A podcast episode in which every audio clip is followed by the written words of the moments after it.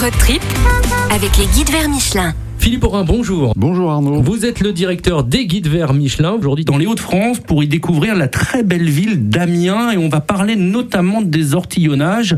Mais avant cela, quelques mots sur euh, Amiens. Amiens, capitale de l'ancienne région euh, Picardie, offre vraiment une diversité d'architecture et d'activités. Elle possède, on ne le sait pas toujours, la plus vaste cathédrale gothique de France, deux fois plus grande que Notre-Dame de Paris, inscrite au patrimoine mondial de l'UNESCO.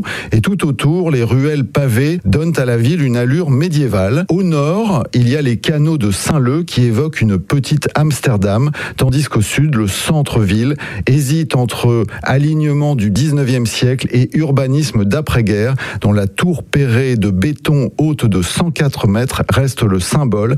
Et enfin, les ortillonnages, qui sont un charmant damier de jardin que l'on peut visiter en barque, constituent un autre de ses attraits majeurs. Alors justement, les ortillonnages, dites-nous tout. Les ortillonnages ont été mentionnés expressément dès le XVe siècle. Ils désignent ces marais tourbeux situés en amont de la ville d'Amiens, en bordure des eaux de la Somme et de l'Avre.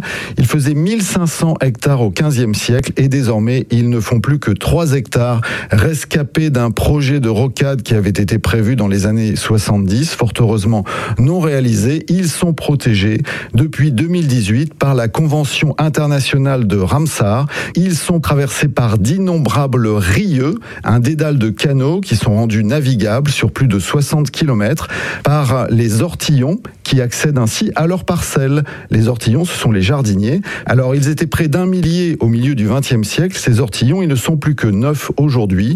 Et parmi eux, la famille Parmentier, dont on peut acheter chaque samedi sur le quai Bellu les légumes primeurs fertilisés avec la vase des canaux. Et les ortillonnages, on peut dire que c'est la nature en pleine ville d'Amiens. Voilà donc pour ce road trip, cette très belle découverte de la ville d'Amiens. D'autres idées également à retrouver dans le guide vert Michelin? Picardie. Picardie. Voilà pour euh, ce road trip du côté d'Amiens dans les Hauts-de-France. Euh, Philippe Aurin, le directeur des guides verts Michelin, merci d'avoir été avec nous. On vous retrouve la semaine prochaine. Road trip avec les guides vers Michelin.